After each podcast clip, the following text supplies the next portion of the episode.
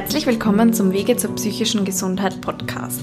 Mein Name ist Selina Karl und ich arbeite beim Psychosozialen Dienst in Niederösterreich. In der heutigen Folge spreche ich mit Dr. Grundschober über psychische Erkrankungen und was sie mit dem Thema Armut zu tun haben. Viel Spaß beim Zuhören.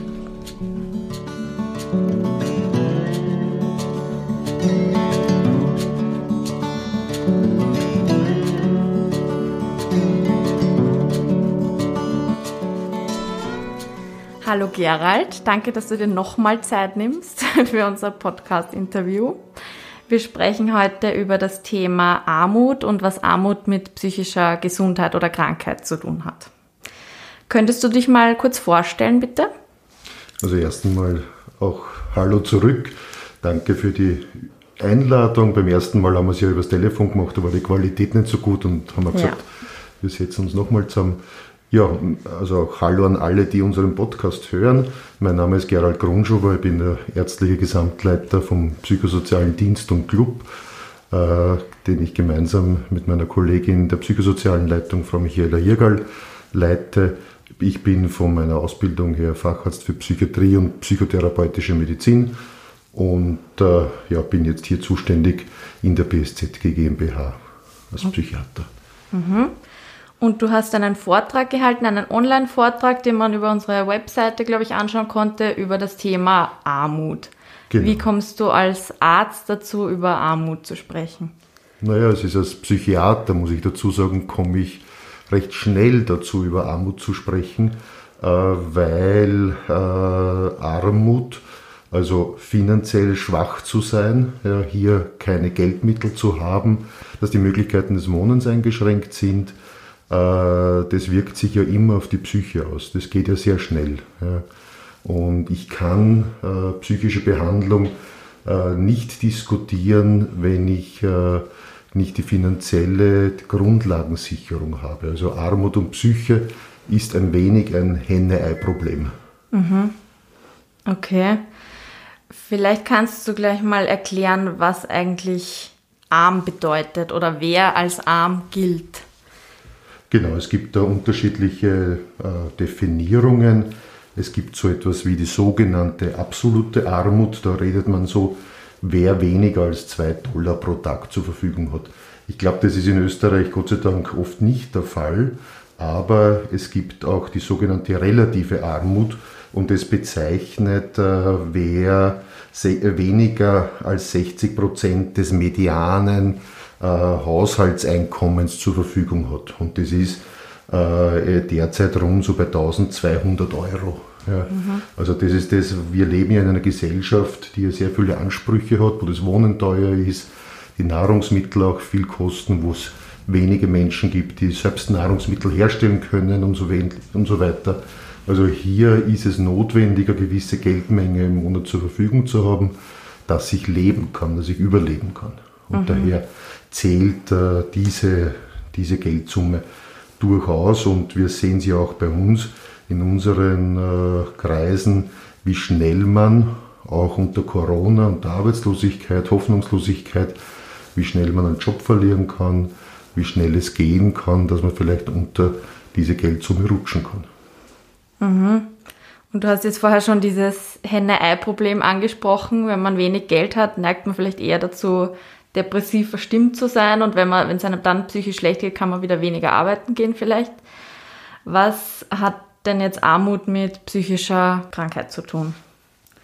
Ja, bei beiden, äh, beides kann man sagen, ist irgendwie eine Stressgeschichte. Ja. Mhm. Wenn ich äh, im Monat schauen muss, dass ich mein Geld zusammen habe, dass ich vielleicht bis zum Monatsletzten, bis ich wieder ein Geld bekomme, äh, Lebensmittel zum, zur Verfügung habe, wenn ich vielleicht, wenn ich derzeit arbeitslos bin, abhängig bin von Zuwendungen des Staates, die ich immer wieder organisieren muss, wo ich immer schauen muss, dass das auch Schur bleibt, dann stehe ich unter einer gewissen Art von Stress. Und dieser Stress wirkt sich auf unseren Körper aus.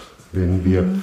ausreichend Geld zur Verfügung haben, können wir unser Leben freier gestalten, kreativer gestalten, haben wir viel mehr Freiheitsgrade, die wir ausüben können. Wenn ich jetzt hier quasi äh, wenig äh, Freiheit habe auf finanzieller Basis, dann, äh, dann tue ich mir schwerer. Und auch der Vergleich ist halt auch ein Thema. Wir leben, Gott sei Dank, in einer sehr gesicherten Gesellschaft. Uns geht es glücklicherweise im Durchschnitt sehr gut.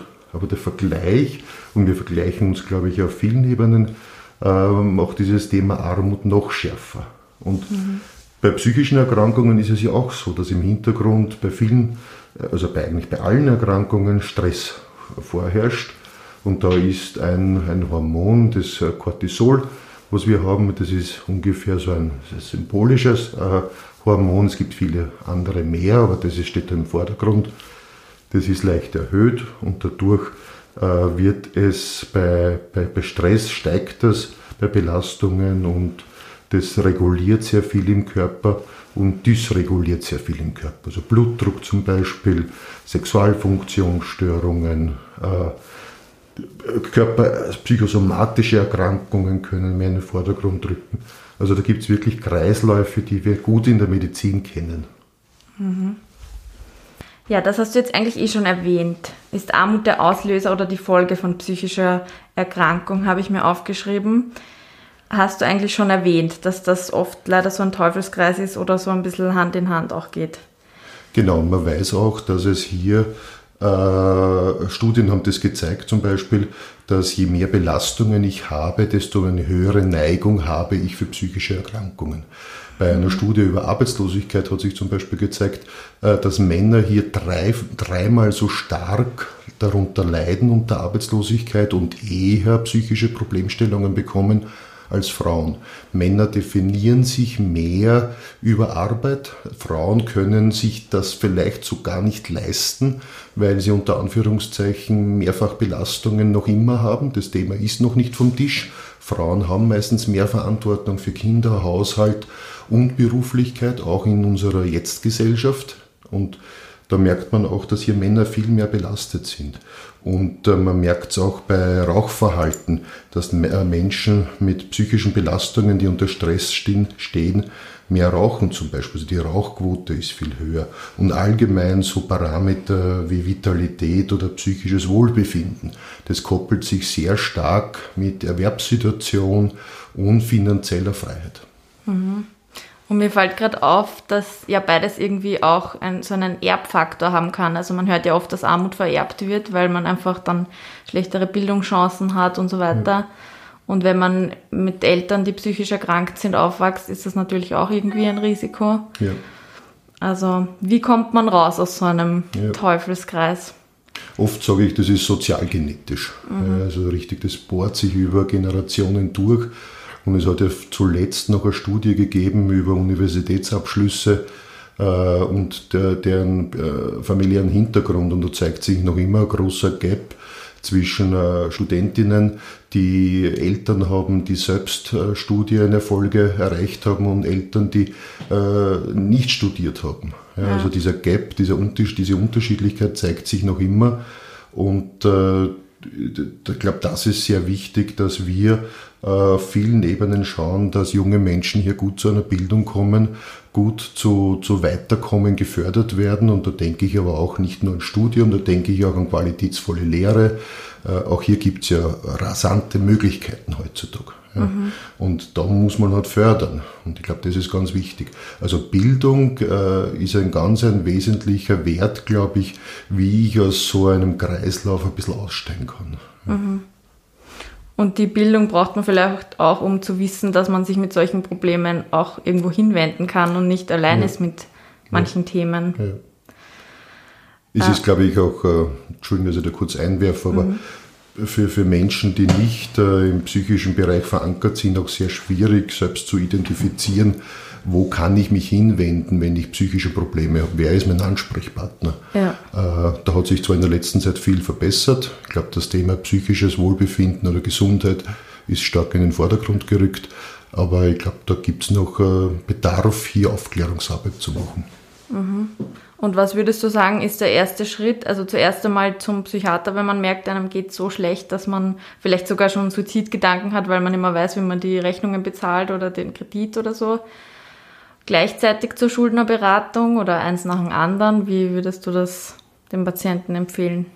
Also natürlich würde ich sagen, zu einem Fachmann, zu einer Fachfrau zu gehen, zu einem Arzt, äh, ist ganz hilfreich. Äh, die meisten psychischen Erkrankungen werden bei Hausärzten behandelt. Ja, das muss man ganz klar sagen, weil Psychiaterinnen gibt es nicht so viele und die Schwelle zum Psychiater, zur Psychiaterin zu gehen, ist sehr hoch. Ja. Mhm.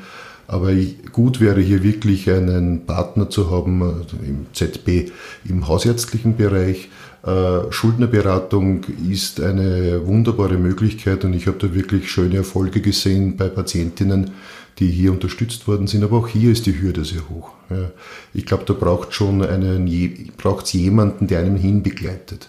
Oft sind das Freunde, mit denen man reden kann. Viele, von, von mit, viele der Mitmenschen haben Erfahrung mit psychischen Erkrankungen, haben Erfahrung mit, äh, wie löse ich Probleme. Ja. Und äh, vielleicht gibt es jemanden im Freundeskreis, der einem unterstützt. Aber es gibt auch professionelle Stellen, wo man sich hinwenden kann, äh, wo man erst Beratung kriegt. Oft sind das vielleicht Magistrate oder Bezirkshauptmannschaften, die Sprechstunden haben.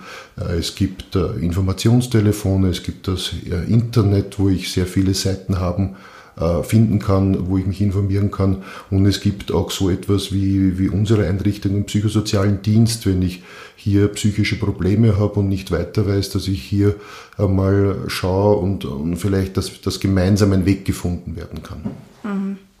Leider ist es ja fast, glaube ich, genauso schwierig, zum Psychiater zu gehen, wie über Geld zu reden. Also habe ich oft das Gefühl, dass die Klienten wirklich erst kommen, wenn, keine Ahnung, der Exekutor schon vor der Tür steht und man ganz lange schafft, eben die Rechnungen gar nicht aufzumachen oder die Briefe gar nicht aufzumachen und so ein bisschen eine Kopf in den Sand Technik anwendet und das wirklich dann gar nicht mehr sieht. Ähm, was, was könnte man da machen, wenn man das so im Freunde- oder Angehörigenbereich mitkriegt, dass irgendwer da komplett dieses Thema vielleicht psychische Gesundheit und finanzielle Sorgen so ausklammert. Du beschreibst da sehr äh, wichtiges äh, Problem, was leider sehr häufig vorkommt. Und wir, also ich, ich kenne das ja von mir manchmal auch, dass ich schwierige Sachen vorwegschiebe, dass ich mich nicht darum kümmere. Ich glaube, das ist auch recht, äh, relativ menschlich. Ja. Aber äh, natürlich, wenn ich psychi eine psychische Belastung habe, äh, verdreifacht sich vielleicht dieser Effekt. Ja, und da geht es dann nicht um, ob ich ein E-Mail eine Woche später beantworte, sondern da geht es darum, wie ist die Sicherheit der Wohnungsmitte gegeben. Und da geht es um essentiellere Sachen. Und daher ist es da schon sehr wichtig, dass man sich um seine Grundbedürfnisse kümmert. Dass das manchmal nicht wahrgenommen wird, kann ich sehr gut nachvollziehen bei psychischer Erkrankung. Wichtig ist es halt hier, wenn ich als Angehöriger, als Freund so etwas bemerke, dass ich es respektvoll, ruhig anspreche.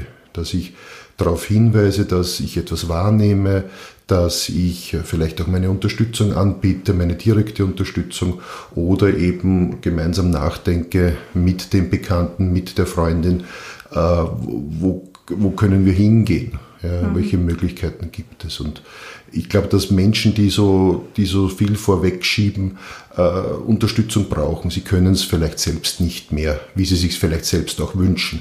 Das Verdrängen ist ein Lösungsmechanismus, eine Kompensation, um es auszuhalten momentan. Mhm. Diese, wie du gesagt hast, diese äh, Vogelstrauß in den Sand Technik. ja. Kopf in den Sand. Mhm. Und darüber haben wir ja auch letztes Mal gesprochen, dass das halt in Österreich nicht so wirklich gang und gäbe ist, dass man über Geld redet oder generell, dass man über Probleme redet vielleicht. Das ist nicht so wirklich salonfähig. Ja, das stimmt, ja. In beiden Richtungen. Mhm.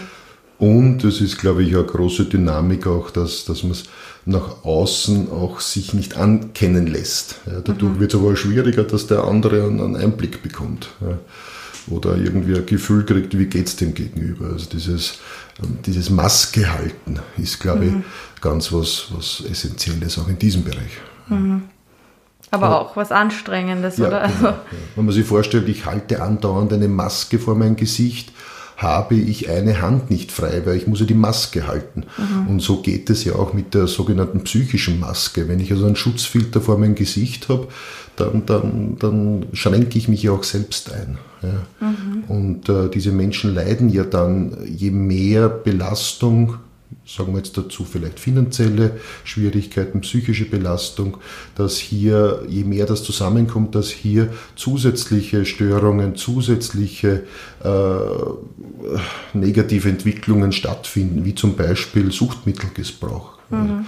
Dass ich vielleicht äh, das Bier am Abend äh, brauche, um einzuschlafen, wegen den Sorgen, wegen den Ängsten dass ich vor einem Gespräch vielleicht ein Glas Wodka brauche, ja, um es auszuhalten.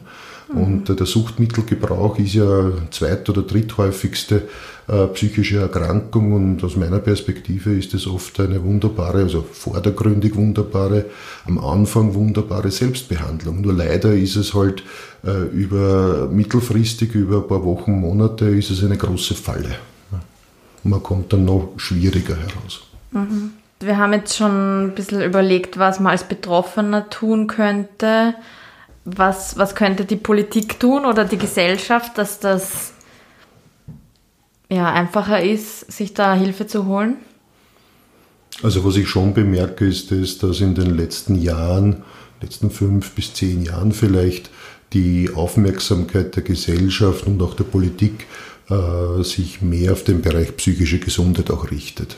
Ich, wenn man da beobachtet, wie viel äh, Raum in medizinischen Zeitungen, aber auch in nichtmedizinischen äh, Zeitungen und, und, und äh, ja, Illustrierten äh, dem Platz psychischer Gesundheit gewidmet ist, merkt man Gott sei Dank eine Zunahme. Wichtig ist, und das glaube ich gilt aber für alles im Leben, dass es sogenannte Vorbilder gibt. Dass es Menschen gibt, die sich hinstellen und sagen, ich hatte eine Depression, ich habe eine Zwangserkrankung, ich habe eine bipolare, also eine manisch-depressive Erkrankung, dass hier Vorbilder, das können Schauspieler sein, Politiker, Fußballer, äh, und, und, und, dass die in der Öffentlichkeit sagen, ich bin auch davon betroffen. Ich glaube, das hilft uns sogenannten Normalbürgerinnen, dass wir hier auch äh, es mehr aushalten, wenn wir selbst betroffen sind. Mhm. Das gegenseitige Gespräch, also wenn ich mit jemandem rede, der auch dieses Problem hat, wie zum Beispiel in einer Selbsthilfegruppe, zeigt auch mir, ich bin nicht alleine mit dem Problem. Ich, äh, das, was ich empfinde, das, das kennt man. Ich bin nicht äh, isoliert. Äh, die anderen, die vielleicht schon Entwicklungsschritte gemacht haben, sagen zu mir, ja, diese Position kenne ich, ich habe dann das gemacht. Ja, da, da kommt man raus, da, da nutzt Hilfe. Ja. Also ich glaube, das Gespräch auch mit Erfahrungsexpertinnen, kann sehr gut tun. Ob das jetzt äh, Genesungsbegleiterinnen sind oder ob das ähm, Teilnehmerinnen einer Selbsthilfegruppe ist oder ob das einfach das Kaffeetratschall ist mit der Freundin, die mir sagt, ich kenne das. Ja. Mhm. Und ich glaube, das ist ganz wichtig. Und es gehört von der Politik, weil du das auch mich gefragt hast, äh, schon auch gut abgesichert, dass man mit psychischer Erkrankung auch äh, die Möglichkeit hat, wieder gesund zu werden. Und da zeigt sich schon in den letzten Jahren eine Entwicklung, einer heftigen Zunahme bis zu 200 Prozent der Krankenstandstage aufgrund psychischer Erkrankung. Und das ist sicher ein großes Thema.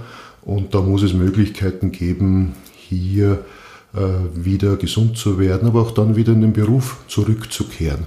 Und da finde ich zum Beispiel nur als Beispiel die Wiedereingliederungsteilzeit eine sehr angenehme Möglichkeit, die auch bei psychischen Erkrankungen gut hilfreich ist. Mhm. Gibt es noch irgendwas ganz Wichtiges zum Thema Armut und psychische Gesundheit, was du noch gerne sagen willst? Ich glaube, dass man da könnte man noch sehr viel sagen. Also, äh, am Anfang war diese Frage Arzt und da bin ich jetzt wieder Psychiater und auch Arzt.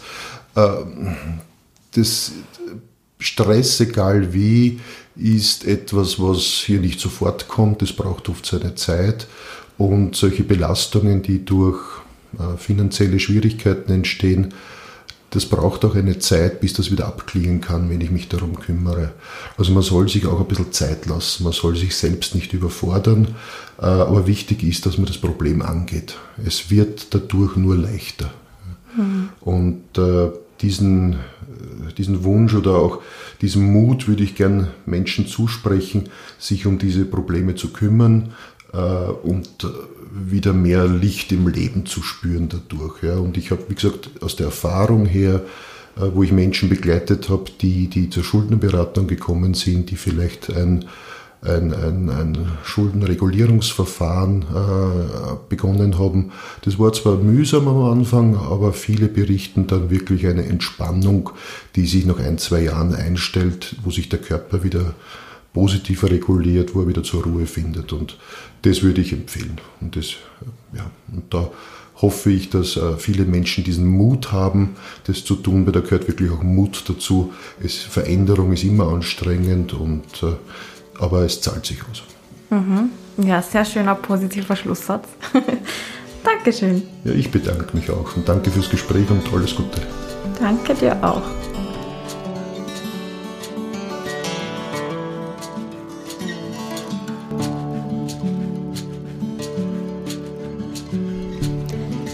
Sie schon die grüne Schleife als Zeichen gegen Diskriminierung von Menschen mit psychischen Erkrankungen? Sie sieht aus wie die bekannte AIDS-Schleife, nur in hellgrün und ist über unseren Webshop als Anstecknadel oder Schlüsselanhänger erhältlich. Nähere Infos dazu und zu den heute besprochenen Themen finden Sie in der Podcast-Beschreibung oder auf www.psz.co.at. Falls Sie Themenwünsche für kommende Folgen haben oder persönlich Anregungen, Kritik oder Nachfragen an uns richten wollen, schreiben Sie bitte ein E-Mail an s.karl.psz.co.at.